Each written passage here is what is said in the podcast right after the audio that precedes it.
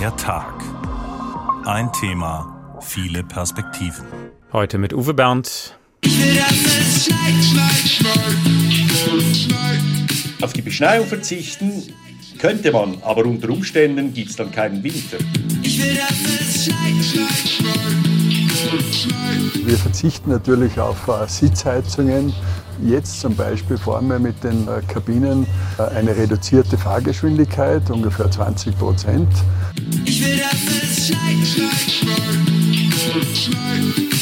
Wir verwenden über 70 Prozent Biogas. Wir verwenden über 100 Prozent Ökostrom. Und das ist natürlich auch für unsere Gäste sehr, sehr wichtig, um sozusagen kein schlechtes Gewissen zu haben, Urlaub zu machen. Endlich mal verdient der Winter in Deutschland seinen Namen. Ski und Rodelgut, selbst bei uns in Hessen. Skifahren ist Sport an frischer Luft, der perfekte Urlaub. Wir genießen das Tempo am Hang, das Freiheitsgefühl, die Gemütlichkeit am Abend. Aber wie lange gibt es überhaupt noch genug Schnee für den ganzen Spaß? Ist dieser Sport in Zeiten von Klimawandel und Energiekrise noch verantwortbar? Immer mehr Skiorte setzen auf nachhaltigen Wintersport. Aber ist das mehr als ein Feigenblatt? Schnee von gestern, was wird aus unserem Winterurlaub, heißt es heute. Wobei wir wollen jetzt nicht mit erhobenen Zeigefinger gegenseitig uns ein schlechtes Gewissen einreden. Wir wollen einfach fragen, was ist in diesen Zeiten heute noch möglich? Und natürlich wollen wir auch den Schnee genießen, denn der löst bei uns nun mal eine kindliche Begeisterung aus. Und das soll auch so bleiben, so wie bei Mia von Hirsch. Dieser Geruch von frischem Schnee, die ganze Landschaft weiß eingepackt von dicken weißen Flocken, die vom Himmel fallen. Let it snow, let it snow, let it snow. Wie bei jeder Katze, bei jedem Hund, so ist es, glaube ich, auch bei jedem Menschen. Wir sind erstmal hingerissen, wenn wir Schnee sehen. Sagt HR-Wetterexperte Thomas Ranft. Denn ihm geht's auch so. Und warum auch nicht? Denn wenn man so den langsam tanzenden Flocken zuschaut, dann entschleunigt das, auch wissenschaftlich gesehen. Wir wissen, wenn der Regen runterdonnert oder der Hagel, der teilweise ja Tempo 100 hat, wenn der runterkommt. Der Regen immer noch Tempo 20. Aber so eine schöne Schneeflocke, die hat's nicht so eilig vier Kilometer pro Stunde. Das heißt, selbst aus einer niedrigen Wolke braucht die mal fünf Minuten, bis sie unten ankommt. Und dann fällt sie da ganz runter und bleibt liegen und verbindet sich mit dem Rest des Schnees, der dann eine weiße Decke ergibt, die die Welt verändert. Kurzum, Schnee ist magisch. Aber nicht nur von weitem, sondern auch von nahem. Also so richtig mit dem Mikroskop. Denn dann sieht man, jede Flocke, jeder noch so kleine Schneekristall sieht anders aus. Je nachdem, wie er entstanden ist, weiß Thomas Ranft.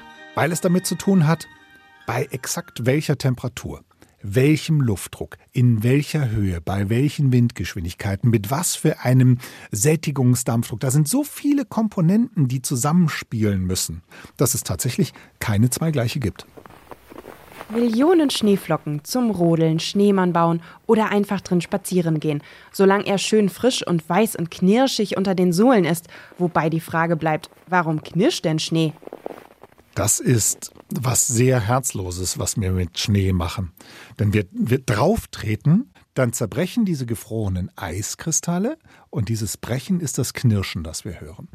Das heißt eigentlich, wenn ich über die schöne verschneite Schneedecke laufe, bin ich nichts anderes als der Elefant im Porzellanladen.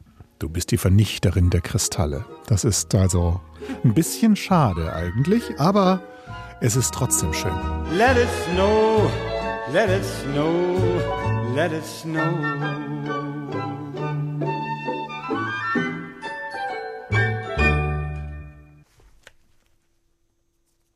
Der Schnee hat seine ganz eigene Faszination, sicherlich auch für Werner Betzing, emeritierter Professor für Kulturgeografie mit dem Schwerpunkt Alpen. Sein Standardwerk ist Die Alpen, Geschichte und Zukunft einer europäischen Kulturlandschaft. Ich grüße Sie. Guten Tag, Herr Bernd. Was wären die Alpen ohne Schnee? Das ist typisch für die Alpen, dass sie eine relativ lange Schneedecke haben im Verhältnis zu allen anderen europäischen Landschaften, weil sie so hoch auffragen und weil deswegen viele Niederschläge in Form von Schnee fallen und aufgrund der geringen Temperatur der Schnee entsprechend lange liegen bleibt. Was ist für Sie das Faszinierende an den Alpen? Die Alpen sind eigentlich der Inbegriff einer Natur, die dem Menschen feindlich ist und trotzdem ist es dem Menschen gelungen, in den Alpen seit vielen tausend Jahren Lebensraum zu haben, Lebensraum zu finden und in dieser schwierigen Umwelt halt dauerhaft leben zu können, ohne diese Umwelt zu zerstören. Also der Mensch hat schon immer eingegriffen in diesen Naturraum. Was zeichnet diese Kulturlandschaft aus? Dass der Mensch langfristig denkt, dass er nicht kurzfristig denkt, nur von heute bis morgen, dass er weiß, sein heutiges Arbeiten, sein heutiges Wirtschaften basiert auf der Arbeit vergangener Generationen vor einem, die die Landschaft überhaupt erst urbar gemacht haben, dass man sie nutzen kann. Und die Bauern fühlen sich immer verpflichtet, auch heute noch, soweit es überhaupt möglich ist, diese Kulturlandschaft, diese Existenzgrundlage an die nächsten Generationen Unternehmen weiterzugeben und sie nicht kurzfristig zu vernutzen. Das heißt, wir haben hier ein sehr weiträumiges Denken, was Generationen überschreitend ist. Ist eine Skipiste dann nicht eigentlich auch ein Teil dieser Kulturlandschaft? Im Prinzip müsste man sagen, ist, äh, ist eine Skipiste auch eine menschlich veränderte Natur. Nur, ich weise immer darauf hin, in der traditionellen Kulturlandschaft, wo der Mensch Wald gerodet hat, um Äcker und Wiesen anzulegen, hat sich der Mensch verpflichtet gefühlt für die ökologische Stabilität. Das war ja seine Lebensgrundlage. Wenn anschließend die Äcker und Wiesen erodieren, dann ist der Mensch im Prinzip angeschissen, dann ist seine Lebensgrundlage weg. Und deswegen hat er immer die Verpflichtung, Verpflichtung gefühlt gehabt, wenn ich die Alpen verändere, muss ich die Alpen auch pflegen. Ich muss sie mit der zusätzlichen Arbeit stabilisieren, ökologisch stabilisieren. Und das ist etwas, was bei den Skipisten heute nicht mehr gegeben ist. In den Skigebieten wird heute die Landschaft großflächig umeinander total verändert. Es werden mit dem Bulldozer breite Pisten angelegt, die es von Natur aus nicht gibt. Es werden hunderte von Kilometern Gräben Gräben gemacht, um die Leitungen für die Schneekanonen zu verlegen. Und wehe, wenn ein solches Skigebiet pleite geht und es wird einfach aufgegeben, dann kriegen wir eine ökologische Zeitbombe, weil diese ganzen Veränderungen, die sind nicht stabil, die kommen irgendwann den Berg runter und richten im Tal große Zerstörungen an. Und dieser Prozess ist ja auch noch nicht beendet. Sie sagen, der Teil des Marktes wird für asiatische Kunden jetzt vorbereitet und da wird noch viel mehr gebaut. Was kommt da auf uns zu? Wir haben im Alpenraum einen gnadenlosen Verdrängungswettbewerb von den Skigebieten. Es ist so, dass nur die großen und die sehr hochgelegenen Skigebiete auf die Dauer offensichtlich die Möglichkeit haben, sich am Markt durchzusetzen. In den vergangenen 20 Jahren sind bereits mehr als 100 kleine Skigebiete verschwunden. Das hat kaum jemand gemerkt. Wir haben also einen riesigen Konzentrationsprozess. Aber das große Problem ist, die europäische Bevölkerung wird älter und wird weniger. Das heißt, die potenziellen Skifahrer gehen zurück. Und das ist im Prinzip der Super-GAU für Skigebietsbetreiber, ein schrumpfender Markt. Und dann kommen noch hinzu die zusätzlichen Kosten durch die wärmeren Winter, durch die Klimaerwärmung und durch die höhere Energie. Das macht extreme Schwierigkeiten und deswegen versucht man jetzt mit aller Macht, den asiatischen Markt als einen zusätzlichen Markt zu erschließen, damit man den Rückgang der Gäste aus Europa damit ausgleichen kann. In Alpen ist also ein gnadenloser Verdrängungswettbewerb schneller, höher, weiter zu Lasten der Kleinen. Aber vielleicht könnte man dann ja sagen, gut, dann gibt es halt ein paar große Skitourismusfabriken, wo sich alle treffen und in den anderen Gebieten machen wir die Skigebiete dicht und die Natur kann sich erholen. Wäre das vielleicht sogar ein guter Ansatz? Nein, das ist deswegen kein guter Ansatz, weil die Alpen sind ja keine Natur. Die Alpen sind Kulturlandschaft, das macht ja gerade den Reiz der Alpen aus.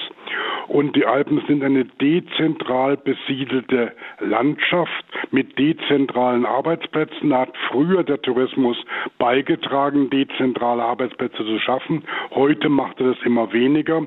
Und die andere Seite ist, wenn der Tourismus sich in diesen großen Skigebietszentren konzentriert, da kriegt man man die Alpen nicht mehr mit. Die Menschen sind quasi in städtischen Freizeitparken, in künstlichen Umwelten, in praktisch künstlich hergestellten Erlebnissen, die sie kaufen können und da erleben sie nicht das, was die Alpen sind. Und das Bergerlebnis hat immer auch das Element, dass die Alpen etwas haben, was mich bedroht und dass ich immer aufpassen muss, dass ich mich selber nicht überfordere. Und dieses Element fehlt in diesen Freizeitparks komplett. Da ist eine fertig zugerichtete Natur und da würde ich sagen, erlebt man das, was die Alpen ausmacht, überhaupt nicht mehr. Das war Professor Werner Betzing, unter anderem Autor des Buches Die Alpen, Geschichte und Zukunft einer Kulturlandschaft.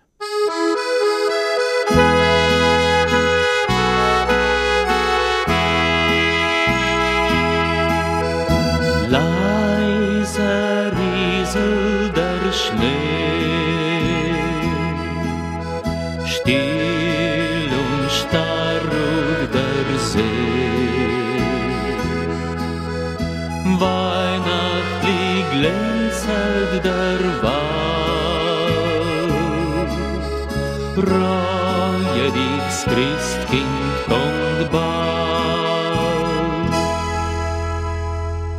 Schnee von gestern, was wird aus dem Winterurlaub? Der Tag, ein Thema, viele Perspektiven.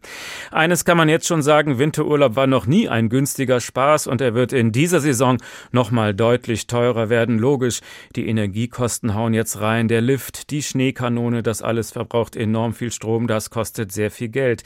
Katrin Hondel mal mit einem Beispiel aus der Schweiz. Das ist ja schon in normalen Zeiten für Normalverdiener dort kaum zu bezahlen. Nur den Kindern im Schnee ist das egal. Es ist cool, weil es schon so viel Schnee hat. Der viele Schnee allerdings ist nicht vom Himmel gefallen. Wie auf insgesamt 53 Prozent aller Schweizer Skipisten sind auch in Zermatt die Schneekanonen im Einsatz. Es wird künstlich beschneit, denn Energiekrise hin oder her, es geht nicht anders, sagt Markus Hasler, Direktor der Zermatt Bergbahnen AG. Auf die Beschneiung verzichten könnte man, aber unter Umständen gibt es dann keinen Winter. Wenn ich auf die letzte Wintersaison zurückschaue, wären wir in Zermatt ohne technische Beschneiung tatsächlich keinen Meter Ski gefahren. Energiekrise und Sparappelle der Schweizer Regierung machen aber auch vor den Bergbahnen nicht Halt, auch wenn die Branchenvertreter betonen, dass sie gar nicht so viel Energie verbrauchen. Das sind 0,3 Prozent vom gesamten schweizerischen Energieverbrauch. Die Beschneiung, die ist da drin. Die Schneekanonen werden also nicht angetastet. Stattdessen hat der Schweizer Seilbahnenverband eine Liste von 91 möglichen Maßnahmen aufgestellt. Ziel, so Verbandschef Berno Stoffe, Strom einsparen, dort wo es der Gast nicht merkt. Sollte der Strom tatsächlich knapp werden, könnte es aber auch für Skitouristen ein bisschen kälter werden, jedenfalls untenrum. Der Notfallplan der Schweizer Regierung sieht nämlich vor, dass bei einer Strommangellage die Sitzheizungen der Sessellifte abgestellt werden müssen. Aber so weit ist es noch nicht. Und im Tourismusbüro von Zermatt drängen sich wie eh und je Besucherinnen und Besucher aus aller Welt mit Sehnsucht nach dem Matterhorn. Das große Prestigeprojekt dieses Skiwinters in Zermatt, die spektakuläre Weltcup-Abfahrt am Matterhorn, ist zwar wegen Schneemangels ausgefallen, aber Tourismusdirektor Daniel Luggen ist trotzdem zuversichtlich. Also bisher sind wir eigentlich recht zufrieden, also mit Ausnahme, dass wir unsere Weltcuprennen absagen mussten. Aber danach hat sich eigentlich Saisonstart sehr gut entwickelt. Wir haben etwas Schnee gekriegt und vor allem haben wir sehr viele Leute gekriegt und das freut uns natürlich, gibt uns auch Mut für den restlichen Winter. Die Buchungen über Weihnachten und Neujahr liefen bestens in Zermatt, sagt Luggen. Und das, obwohl der starke Schweizer Franken einen Urlaub in der Schweiz für Menschen aus der Eurozone teuer macht. Hinzu kommen Preiserhöhungen, die allerdings weniger gravierend seien als in den Nachbarländern, wo Skipässe teilweise über 10 Prozent teurer sind als im Vorjahr. Wir haben auch hier in Zermatt in einzelnen Hotels zum Beispiel Preiserhöhungen beobachtet. Auch bei den Bahnen gibt es aber nur leichte, also nicht im, äh, wie Österreich äh, über 10 Prozent. Wir sind hier noch im einstelligen Bereich Preisanpassungen und ja, wir können das sicher auch verantworten gegenüber unseren Gästen. Von Krisenstimmung ist also wenig zu spüren in Zermatt, dank Schneekanonen und offenbar weiter zahlungskräftigem Publikum, das nur auf ein kleines bisschen Lichterglanz verzichten muss. Denn eine Stromsparmaßnahme wurde beschlossen. Der Weihnachtsbaum am Bahnhofsplatz wird dieses Jahr mal nicht rund um die Uhr leuchten. Um 10 Uhr abends gehen dann die Lichter des schön hier vor uns stehenden äh, Weihnachtsbaums gehen dann aus. Ja, das ist sicher nur ein kleiner Tropfen auf einen sehr heißen Stein natürlich, aber ich denke, es ist auch so ein Zeichen und das ist manchmal auch viel wert, dass man das in der heutigen Zeit setzen kann. Na, das ist dann wohl eher aus der Abteilung Symbolpolitik. Skifahren ist etwas Wunderbares, wenn man sich das noch leisten kann und wenn doch bloß das schlechte Gewissen nicht wäre. Manche fragen sich inzwischen leise, ist das noch zeitgemäß angesichts des Klimawandels und der Energiekrise? Wie steht es also um die Ökobilanz des Wintersports? Jürgen Schmude ist Professor für Wirtschaftsgeografie und Tourismusforschung an der LMU in München. Ich habe ihn gefragt, kann man heute noch Wintersport machen ohne schlechtes Gewissen? Ja, natürlich ist Wintersport als Urlaubsform nach wie vor möglich, auch ohne schlechtes Gewissen. Die Frage ist natürlich, wo gehe ich hin? Wie oft fahre ich in den Urlaub? Mache ich also viele Tagesreisen oder einen längeren Aufenthalt? Weil das hat alles äh, Auswirkungen auf meinen Reisefußabdruck. Ich bin beileibe nicht derjenige, der äh, den Wintersporttourismus verteufelt und sagt, das dürfen wir nicht mehr machen. Dann gucken wir uns mal diesen Fußabdruck an, den Sie da beschreiben. Woraus besteht der alles? Was prägt diesen Fußabdruck des Wintersports? Äh, der äh, Fußabdruck beim Wintersporttourismus ist wie bei jeder Tourismusform aus ganz unterschiedlichen Komponenten zusammengesetzt. Je nachdem, wo ich hinfahre, wie ich hinfahre, sind so 70 bis 80 Prozent An- und Abreise und der Rest entfällt auf die Aktivitäten vor Ort. Das heißt beim Tagestouristen natürlich die Bewegung im Skigebiet. Äh, beim übernachtenden Gast kommt dann noch das äh, Hotel dazu und die Aktivitäten, die ich vielleicht außerhalb des Skifahrens durchführe. Ins Hotel muss ich ja auch gehen, wenn ich woanders Urlaub mache. Das ist ja jetzt nicht nur etwas Typisches für den Wintersport. Da haben Sie völlig recht, aber es gibt ja auch unterschiedlich ausgestattete Hotels, Denken wir etwa an die Wellnessabteilung und die sind bei Wintersportaufenthalten ja oft relativ stark ausgebaut, sodass natürlich da auch der Reisefußabdruck einen gewissen Anteil durch die Unterkunft hat. Welche Bedeutung hat dann die Schneekanone in dieser Bilanz? Gar nicht so eine wichtige? Durchaus spielt die Schneekanone auch eine Rolle. Allerdings muss man auch konstatieren, die Schneekanonen sind viel, viel besser geworden energieeffizienter, wassersparender, als das noch vor zehn Jahren der Fall gewesen ist. Wir haben aber eher das Problem, dass die Tage, an denen wir die Schneekanone anstellen können, seltener werden, weil wir brauchen eine sogenannte Feuchtkegeltemperatur, also eine Kombination aus Lufttemperatur und Luftfeuchtigkeit als Voraussetzung, damit wir überhaupt künstlichen Schnee erzeugen können. Das heißt, es wird immer seltener möglich sein, die Maschine anzuwerfen und es wird immer weniger Skigebiete geben in Zukunft? Es wird seltener möglich sein, die Schneekanone anzustellen. Natürlich wird die Zahl der Skigebiete auch sinken, aber vor allen Dingen deshalb, weil es ökonomisch nicht mehr darstellbar ist, das notwendige Angebot an Schnee zu produzieren, das wird irgendwann einfach auch zu teuer. Welche Perspektive sehen Sie dann für die klassischen Wintersportorte in der Zukunft? Wir werden in Europa auch weiter Wintersporttourismus haben, ganz klar. Vor allen Dingen in den höher gelegenen Regionen. Die haben wir jetzt nur nicht in Deutschland unbedingt. Deshalb wird die Landkarte der Skigebiete in Deutschland deutlich ausgedünnt werden. Aber wir werden durch diesen räumlichen Konzentrationsprozess auch Gewinner dieser Entwicklung haben, die einfach die von den natürlichen Voraussetzungen besser dastehen als viele deutsche Skigebiete. Wer werden die Gewinner sein? Zum Beispiel die hochgelegenen Schweizer, österreichischen oder auch französischen Skigebiete. Und einige Skigebiete setzen ja jetzt auch schon in der Werbung auf den Begriff der Nachhaltigkeit. Ist das ein Feigenblatt oder kann man das ernst nehmen? Teils, teils. Es gibt natürlich Beispiele, wo das schon äh, Greenwashing ist, insbesondere weil da der Eindruck vermittelt wird, bei uns kannst du einen klimaneutralen Wintersporturlaub verbringen. Da wird zum Beispiel die An- und Abreise eben nicht mit eingerechnet. Und wir haben ja vorher gehört, das ist der größte Teil des Fußabdrucks. Welche Maßnahmen nehmen Sie denn ernst, wo Gemeinden tatsächlich versuchen, auf Nachhaltigkeitsaspekte Rücksicht zu nehmen? Da gibt es sehr schöne Beispiele. Das fängt an äh, von der Tatsache, dass manche Gemeinden nur noch Wintersport anbieten, wenn Naturschnee liegt. Und wenn keiner liegt, dann wird das entsprechend nicht angeboten. Geht hin bis zur Erzeugung der Energie für die Liftanlagen aus regenerativen Energien des Promoten, des Anreisens mit öffentlichen Verkehrsmitteln, was gerade im Wintersporttourismus nicht unproblematisch ist, wenn Sie daran denken, dass Sie die gesamte Skiausrüstung mitnehmen müssen. Also es gibt schon Beispiele, die in die richtige Richtung gehen. Wie sollten sich deutsche Wintersportorte vorbereiten auf den Klimawandel? Was kann man ändern und dann trotzdem noch Touristen ziehen, selbst wenn man nicht mehr unbedingt Skifahren kann oder nur noch in wenigen Wochen?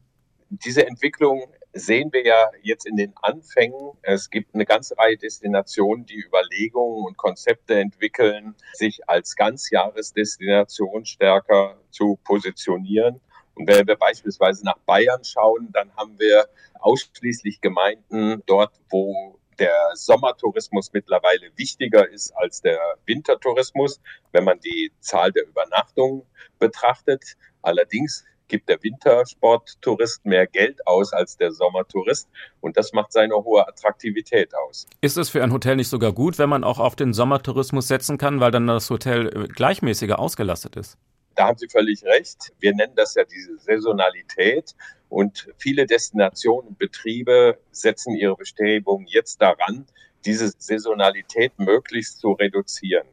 Ihr Fazit lautet also, man kann auch heutzutage noch ohne schlechtes Gewissen Wintersport genießen? Ja, kann man, insbesondere dann, wenn man das als übernachtenden Tourismus praktiziert und nicht sieben oder zehnmal im Jahr an und abreist, um einen Tag zum Skifahren zu gehen. Das ist ja genau das, was die Menschen in München so gerne machen. Morgens hinfahren, auf die Piste und wieder zurück. Finden Sie gar nicht gut? Ja, im begrenzten Maße geht das auch, aber das wirklich zu einer Aktivität wird, die jedes Wochenende zweimal ausgeübt wird, dann ist das mehr als fragwürdig.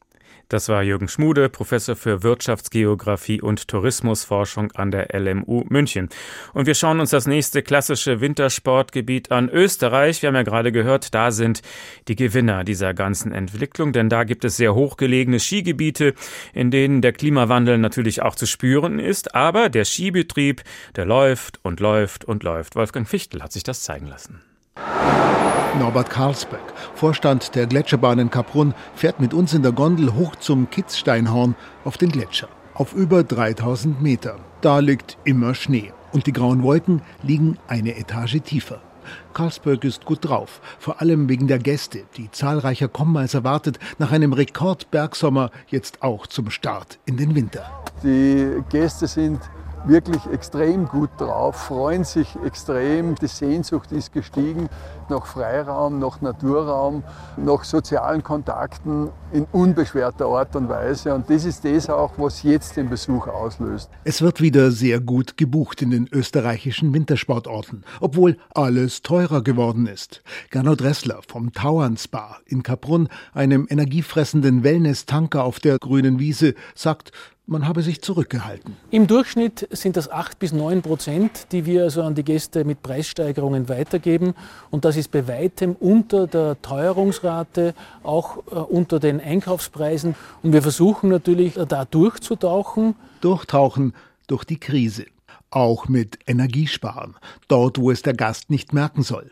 Dann hat eben mal eine Sauna weniger auf. Manche erhöhen die Preise auch erst in der Hauptsaison. Kai-Uwe Tschau aus Sachsen hat zum Saisonstart sein Zimmer noch zum alten Preis bekommen, meint er. Mm, also die Unterkunft habe ich nichts gemerkt und jetzt bei der Kartenzahlung müsste ich jetzt nochmal nachgucken, ob, es, ob sich da was verändert hat. Ich habe ehrlich gesagt nicht nochmal nachgeguckt. Wir haben nachgeguckt. 5,50 Euro mehr muss er dieses Jahr für die Tageskarte hinlegen. Die Tageskarte kostet bei uns jetzt 66 Euro und ist um 9,6 Prozent gestiegen zum Vorjahr. Norbert Karlsberg von der Gletscherbahn sagt, das ist weniger als die Teuerungsrate für alles andere.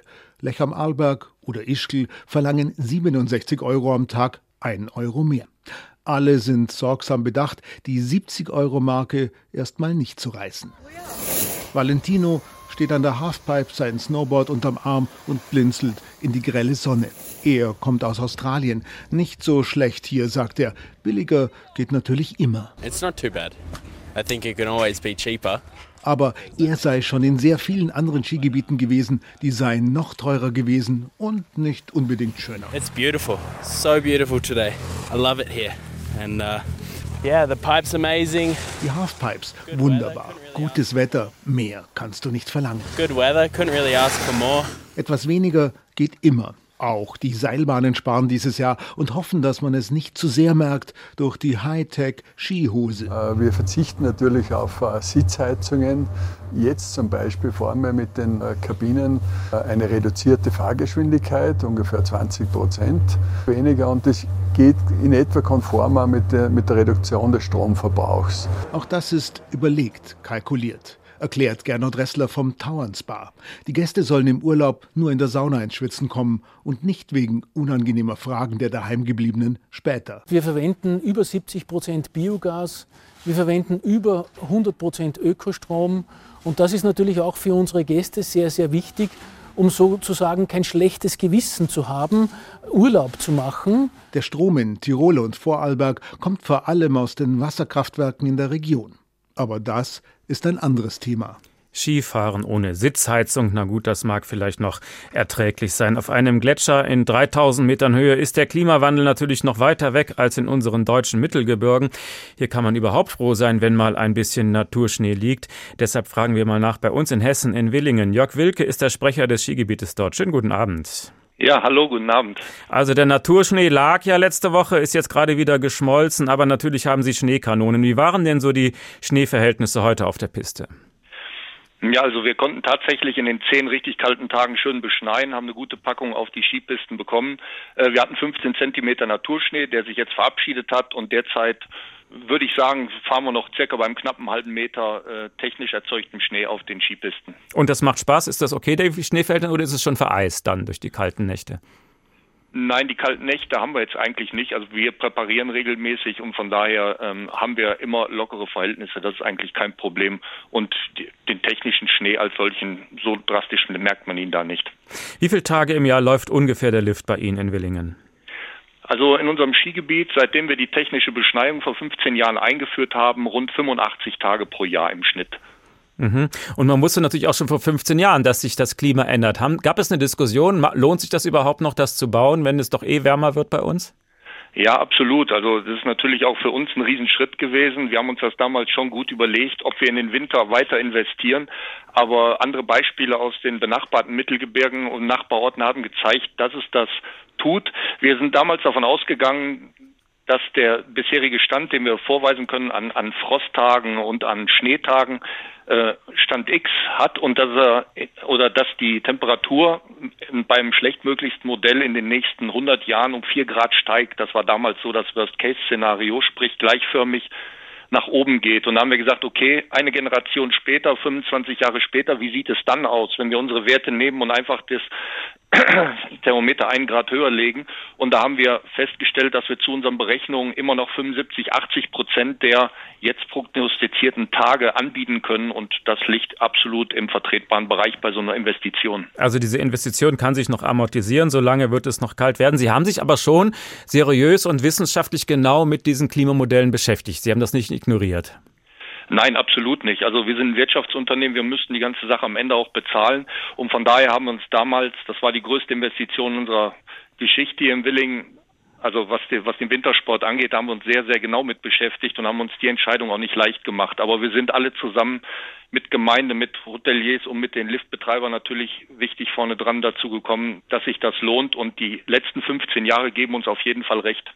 Aber trotzdem ist der Wintersport bei Ihnen ja nur ein Standbein. Also was machen Sie, wenn dann kein Schnee mehr liegt in Willingen?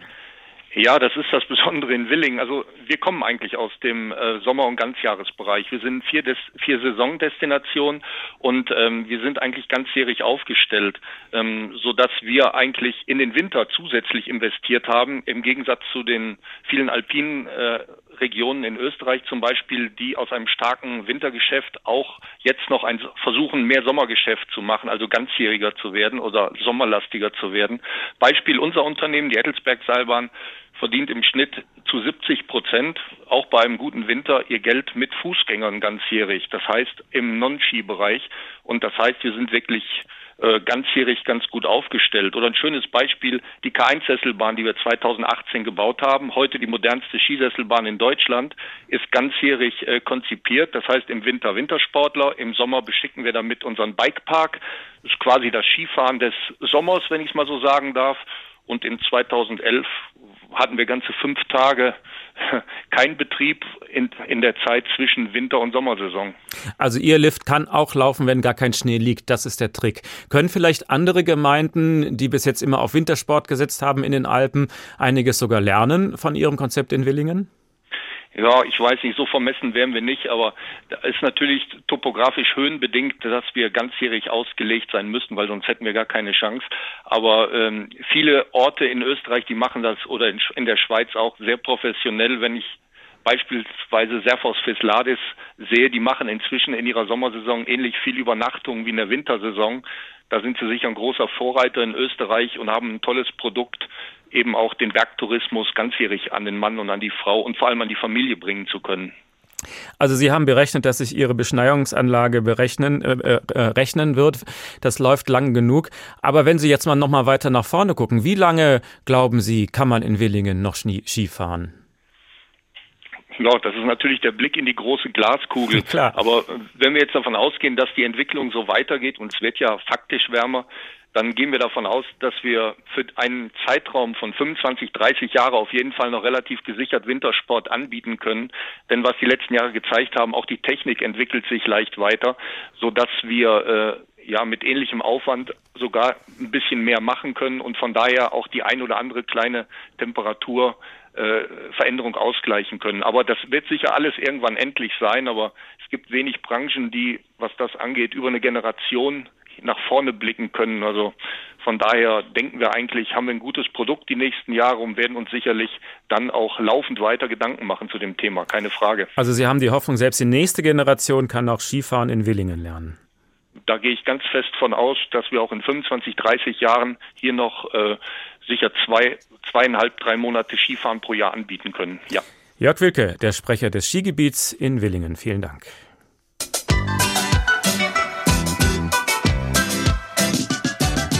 Freitag auf die Nacht montiere den Ski auf mein Auto und dann begübe mich ins Stubertal oder noch Zöll am See.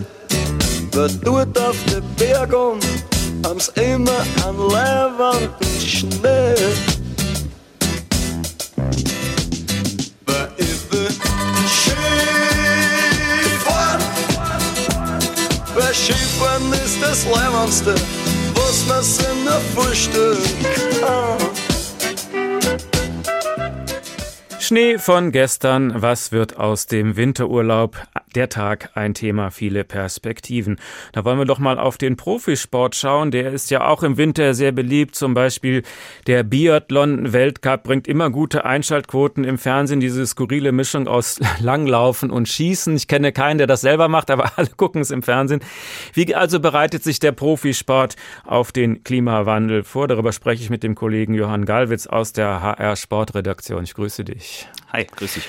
Selbst begeisterter Langläufer, hattest du schon Gelegenheit, auf die Ski zu gehen jetzt bei den letzten eiskalten Tagen oder ging es noch nicht? Das habe ich dieses Jahr leider noch nicht geschafft. Es gab ja auch nur ein paar Schneetage in Hessen, von daher ähm, ja, dieses Jahr hat es noch nicht geklappt. Ich check aber jeden Tag wirklich die Webcams auf der Wasserkuppe, was da das Loipenzentrum so macht.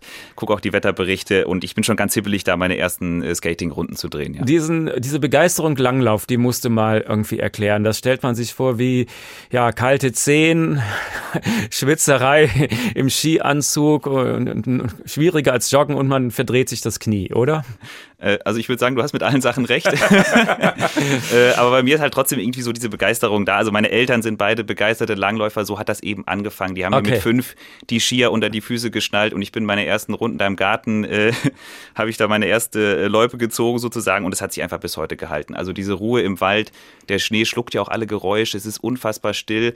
Die Ausblicke, die man sich selber erarbeitet, weil man ja die Berge selber hochläuft, das ist einfach total schön und es ist halt auch einfach ein gutes Training. Ich finde das super. Kommen wir zum Profisport. Also zum Beispiel, ähm, wie ist die Situation in Oberhof in Thüringen? Da soll ja Mitte Februar die Biathlon-Weltmeisterschaft stattfinden. Ist das da überhaupt schneesicher? Also jetzt gerade liegt noch nicht so viel ja. Ähm, und es taut auch sehr schnell weg, aber bis Februar ist ja noch ein bisschen hin und es gibt ja auch so Sachen wie Kunstschnee und Schneedepots. Aber die sind mittlerweile eben auch keine Garantie mehr. Also Anfang Januar war im Oberhof äh, zum Beispiel ein Biathlon-Weltcup und da gab es heftiges Tauwetter. äh, und ähm, dann Panik eben bei den Ausrichtern, weil die Loipe ist denen wirklich unter den Füßen weggeschmolzen. Und mhm. äh, Kunstschnee musste dann von einem anderen Biathlon-Event mit LKWs dahin gekarrt werden, also irgendwo auch ein Stück absurd. Ähm, das heißt aber, das zeigt in Oberhof und in anderen Weltcup-Orten, ähm, da wird in Zeiten vom Klimawandel das sogenannte Schneemanagement eine immer größere Rolle spielen. Gut, das klingt jetzt nicht nach sehr großer klimabewusster Handlung, wenn man den Schnee mit Lkw transportieren muss. Was tut denn der Biathlonverband, um diesen Sport an den Klimawandel anzupassen? Gibt es da ernsthafte Unternehmungen? Muss man sagen, doch, der ist da relativ aktiv, äh, der internationale Biathlonverband. Äh, der hat sich selber dazu verpflichtet, bis 2030 klimaneutral zu sein. Fragt man sich jetzt wie? Äh, das fängt erstmal bei so Basics an. Also auf den Anlagen, wo die Weltcups stattfinden, da werden zum Beispiel Dieselaggregate ausgetauscht, da werden öffentliche Verkehrsmittel für die Fans bereitgestellt, oder auch so simple Sachen wie, dass eben mehr vegetarische Gerichte für Fans und Athleten ähm, eben da sind und nicht nur Fleisch. Das sind alles sehr konkrete Maßnahmen vom Verband. Ähm, bei den großen Themen bleibt die EBU, also der Internationale Biathlonverband, noch so ein bisschen vage. Also bei so Themen wie, wie reisen die Athleten zum Weltcup, was ist mit dem künstlichen Beschneien, für das es ja auch sehr viel Energie braucht. Also da ist man noch so ein bisschen am Überlegen, wie man das angeht. Ähm, und Abgesehen davon macht der Verband noch was, was in eine ganz andere Richtung geht. Und zwar ist es so, dass der Sommerbiathlon pusht. Sommerbiathlon, das ist mit äh, Rollerski auf Asphalt. Ähm, und äh, da werden eben mehr Wettkämpfe angeboten, es gibt mehr Übertragungen im Fernsehen und ähm, ja, wer weiß, welche Rolle das mal spielen könnte. und klimaneutrale Munition dann wahrscheinlich, Luftgewehre oder so. Ist das denn auch äh, Thema unter den Athleten oder kommt das nur von oben, dieses Thema? Das ist auf jeden Fall ein Thema. Also bestes Beispiel, der deutsche Biathlet Benedikt Doll, äh, dem ist ein Punkt ganz wichtig, die Auswahl der Orte für die Rennen. Also der sagt, der Verband soll sich überlegen, wo gibt es auch in 30 Jahren noch Schneesicherheit? Also wo lassen wir Rennen stattfinden? Und ähm, vom deutschen Frautrainer kommt noch eine andere Idee. Der sagt, warum verlegen wir nicht einfach den Saisonstart um ein bis zwei Wochen nach hinten? Weil Ende November, wenn es normalerweise losgeht, da liegt ja in Europa oft noch wenig Schnee, also egal wo. Ähm, ja, und das alles zeigt irgendwie, es geht nicht nur darum, wie Biathlon nachhaltiger wird, sondern auch, wie kann Biathlon in Zukunft überhaupt noch stattfinden? Also beim Biathlon gibt es diese Diskussion offensichtlich. Wie sieht das denn so bei anderen Wintersportarten aus? ja, es läuft nicht überall so rund wie beim, äh, wie beim Biathlon. Also beim internationalen Skiverband FIS zum Beispiel, da gibt es bezüglich der Nachhaltigkeit ordentlich Zoff. Die haben einen neuen Präsidenten, der heißt Johann Eliasch und dem wird nachgesagt, dass er es mit der Nachhaltigkeit nicht ganz so genau nimmt gibt auch Beispiele dafür, die liefert er selber. Äh, also er behauptet zum Beispiel, dass der internationale Skiverband jetzt schon klimaneutral ist und zwar, weil er das CO2, das zum Beispiel rund um die Rennen entsteht, mit einer eigenen Regenwaldinitiative kompensiert. Also wo man mhm. äh, sich eben engagiert, damit die Abholzung gestoppt wird. Ähm, aber da muss er sich natürlich den Greenwashing-Vorwurf gefallen lassen. Also, ähm, dass er eben mit dem Skiverband versucht, nachhaltig dazustehen, ohne es wirklich zu sein. Ähm, also man sieht bei den Profiverbänden im Wintersport, da gibt es wirklich noch Unterschiede und manche müssen da vielleicht noch ihre Strategie finden, wie sie sich und den Sport an den Klimawandel anpassen. Aber auch da beginnt diese Diskussion. Johann Galwitz aus der HR Sportredaktion. Herzlichen Dank. Und wir schauen uns jetzt noch eine andere beliebte Wintersportart an. Eislaufen. Bist du mal Schlittschuh gelaufen? Kannst du das? Das kann ich tatsächlich auch ganz gut, ja. ja. Und da braucht man natürlich auch sehr viel Energie, um die Eisflächen zu kühlen. Das ist auch sehr teuer. In Marburg gibt es jetzt den Versuch, ohne echtes Eis tatsächlich eine Anlage zu bauen. Und äh, Janina Michel hat es mal ausprobiert. Das synthetische Eis besteht aus speziellen Kunststoffplatten, die zu einer großen Fläche zusammengesteckt werden. Für 900 Quadratmeter dieser Platten und Zubehör gibt die Stadt Marburg rund 240.000 Euro aus. Die Anschaffung lohne sich aber, hat mir Stadträtin Kirsten Dinnebier erklärt. So werden eine Menge Kosten, aber auch eine Menge Energie gespart. Bei dem Eispalast in der bisherigen Form hatten wir natürlich ähm, 95 Kilowattstunden Strom pro Saison, die wir jetzt komplett einsparen, weil mit dem synthetischen Eis weder Wasser noch Kühlung noch sonst was gebraucht wird. Entwickelt wurde das System von einer Schweizer Firma und wird schon weltweit eingesetzt. Auch in Ländern wie Mexiko, Brasilien oder Saudi-Arabien, da ist dann auch Eislaufen bei 40 Grad in der Sonne möglich. Denn es soll dem Schlittschuhlaufen auf echtem Eis schon sehr nahe kommen. Also es ist ein spezielles Verfahren und nach einem Einlaufen von etwa ein bis zwei Minuten, dann steigen da Moleküle hoch und dann gleiten die Kufen fast ähnlich wie auf echtem Eis. Eis. Dafür brauchen die Kufen nur noch einen speziellen Schliff. Die Schlittschuhe zum Leihen haben den schon, aber auch wer seine eigenen mitbringt, muss sich keine Sorgen machen. Es ist sehr ratsam, dass sie geschliffen werden und deswegen haben wir auch Schleifmaschinen angeschafft. Und das ist dann nochmal ein besonderer Service und ein Angebot. Janina Acker vom Fachdienst Sport der Stadt Marburg betreut den Eispalast und durfte selbst schon ein paar Runden drehen. Also ähm, es ist schon sehr eisähnlich. Natürlich, es ist kein Eis, das ist so. Aber es ist schon wirklich sehr eisähnlich. Es ist rutschig. Man muss wirklich auch aufpassen, dass man äh, nicht hinfällt. Und es tut auch genauso weh wie beim äh, echten Eis auch. Aber es ist schon echt eine super Alternative. An die ich mich beim Testen aber auch erst einmal gewöhnen musste. Die ersten paar Schritte waren wirklich, es hat eher so ein bisschen gehakt und gestockt und man kam gar nicht weiter. Und dann auf einmal wird es super, super rutschig und dafür muss man erstmal ein Gefühl entwickeln. Aber es gibt noch Hoffnung für mich und alle anderen, die sich auf synthetische Eis trauen wollen. Zum Üben gibt es Möglichkeiten, so Stadträtin Dinnebier. Da sind äh, verschiedene Kurse, verschiedene Angebote, Eishockey, begleitetes Fahren, Schlittschuh, ähm, also das Ganze, was man in einem Eispalast mit Schlittschuhen machen kann, wird hier angeboten für alle Altersgruppen. Und wenn es beim ersten Mal nicht so läuft, immer dranbleiben und üben. We love Skifahren, we love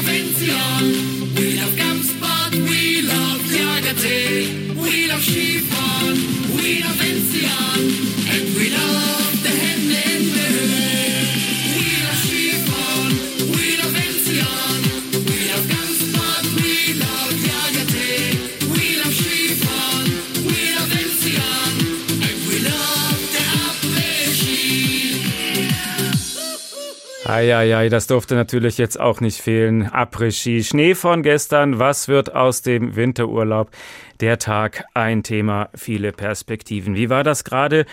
Schlittschuhlaufen auf synthetischem Eis stelle ich mir vor wie eine riesengroße Plastikplatte. Ist das eigentlich überhaupt noch Wintersport? Sürgen Ronger ist aufgewachsen im Stubaital. Ich glaube, man kann wirklich sagen, das ist ein richtig wahrer Wintersport-Nerd und er engagiert sich im Verein Protect Our Winter Europe. Wollen wir mal hören, was genau dahinter steht. Guten Abend. Guten Tag. Können Sie sich sowas vorstellen? Schlittschuhlaufen auf einer künstlichen Fläche, ist das noch Sport für Sie? Äh, ganz ehrlich gesagt, ich kann es mir nicht wirklich gut vorstellen. Ich weiß, dass es sowas gibt, aber ist nicht ganz meine Vorstellung vom Wintersport, muss ich sagen. Was ist Ihre Vorstellung von Wintersport? Was bedeutet Ihnen echter Schnee? Ja, sehr viel. Also wie Sie gesagt haben, ich engagiere mich hier bei Protect Our Winters und das kommt sicherlich durch meine Liebe für den Outdoor-Sport, für den Wintersport. Ich bin selbst in einem ja, Wintersportort aufgewachsen und habe mit drei Jahren das Skifahren angefangen, mit sieben Jahren das Snowboarden begonnen. Und äh, es bedeutet mir sehr viel, es ist meine größte Leidenschaft und äh, gleichzeitig mache ich mir natürlich auch Sorgen über die Zukunft des Wintersports, weil ich auch selbst irgendwie die Veränderungen sehe äh, von Jahr zu Jahr. Also wenn man in das Stubaital hineinfährt, dann sieht man einen schönen Gletscher am Ende des Tales, den Stubaier Gletscher. Und da kann man sicherlich, äh, ohne jetzt sonderlich aufmerksam sein, äh, eine, eine starke Veränderung feststellen an der Gletschermenge was ja auch durch die wissenschaftlichen Daten belegt wird. Und Sie wollen also mit Ihrem Verein Outdoor-Aktivisten zu Klimaschützern machen. Ist das kein Widerspruch in sich? Das kann man sich natürlich fragen, ist das nicht äh, klimaschädlich und wäre es nicht besser, wenn man keinen Skisport betreibt? Aber das ist nicht der Zugang von Protect Our Winters. Also als Protect Our Winters möchten wir wirklich äh, diese Leidenschaft wahren und wir wissen auch, dass kein Mensch perfekt ist. Aber wir möchten Menschen dabei helfen, es besser zu machen, ihren Klimafußabdruck zu reduzieren und geben dafür auch Lösungsanweisungen, wie das gemacht werden kann. So, da sind wir beim Punkt. Wie machen Sie das? Wie, wie kriegen Sie diese beiden verschiedenen Dinge unter einen Hut? Ja, also einerseits versuchen wir, Leute darüber aufzuklären, äh, welche äh, Auswirkungen der Klimawandel hat auf den äh, Wintersport, aber auch auf den Sommersport. Also nicht jetzt ausschließlich auf Skifahren und Snowboarden, sondern auch auf andere Outdoor-Sportarten, um einmal das Bewusstsein zu schaffen darüber, dass es doch durchaus in Gefahr ist und dann eben auch über Lösungen zu sprechen. Und Lösungen, die wir sehen, beziehen sich dann natürlich auch auf die größten Faktoren der Auswirkungen, die diese Sportler selbst verursachen. Und da würde ich den Transport fast an die erste Stelle stellen. Also bis zu 70 Prozent der Emissionen, die von Wintertouristen zum Beispiel verursacht werden, kommen durch ihr Transportverhalten, durch die An- und Abreise vor allem. Und da heißt es natürlich, was kann man dagegen tun? Wir rufen Leute dazu auf, äh, sich zu überlegen, ob man nicht öffentlich anreisen könnte, sprich mit dem Zug, ob man Fahrgemeinschaften bilden könnte oder wenn man schon anreisen muss, ob man da nicht zumindest länger bleiben kann und auch weniger oft dann anreisen. Denn das ist genau der Punkt. Die meisten, die Wintersport machen, reisen mit dem eigenen Auto an, weil sie einfach keine Lust haben, das Snowboard und die Skier im Zug zu schleppen. Das ist ja alles andere als angenehm. Es ist nicht immer angenehm. Ich möchte das jetzt auch gar nicht schöner darstellen, als es ist. Es gibt natürlich auch Schwierigkeiten und äh, ja, wir wissen auch, dass die Deutsche Bahn momentan mit einigen Schwierigkeiten zu kämpfen hat. Aber äh, einerseits ist natürlich der Klimawandel ein Problem. Auch das kann man nicht schön sprechen. Probleme haben dann natürlich auch negative Auswirkungen. Das heißt, da muss jeder Einzelne und jede Einzelne gewillt sein, auch gewisse Einschränkungen zu akzeptieren.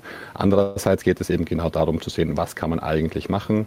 Und wir versuchen eben dann auch darzustellen, dass es möglich ist ist, durchaus mit dem Zug anzureisen. Es gibt Skigebiete, die sehr gut angebunden sind an das Zugnetzwerk.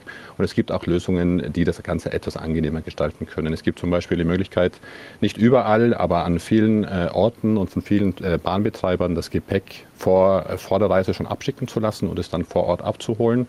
Andererseits stellt sich natürlich auch jetzt aus einer Nachhaltigkeitsfrage die Frage, ob man überhaupt das Gepäck, äh, die Ski, die Skiausrüstung mitschleppen muss oder ob es nicht eh nachhaltiger wäre, statt jedes Jahr neue Skiausrüstung zu kaufen, vielleicht vor Ort äh, Material zu mieten, auszuleihen, das eventuell sogar besser sein könnte und natürlich dann ja, mehrfach verwendet werden könnte für mehrere Personen, da ja viele Personen doch nur ein bis zwei Wochen im Jahr Skifahren und eventuell gar keine eigene Ausrüstung bräuchten. Mhm.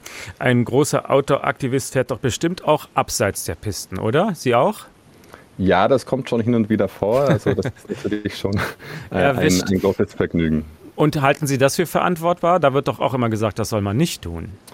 Ja, also ich finde natürlich, äh, man muss äh, irgendwie vernünftig handeln. Man muss das selber auch einschätzen können und auch wissen, wann und wo man das macht. Ja, also es gibt natürlich zum Beispiel Jungwald, den sollte man unter allen Umständen meiden. Es ist nicht notwendig, in den Jungwald hineinzufahren äh, bei Aufforstungsmaßnahmen, die natürlich auch wieder eine Klimaschutzmaßnahme sind.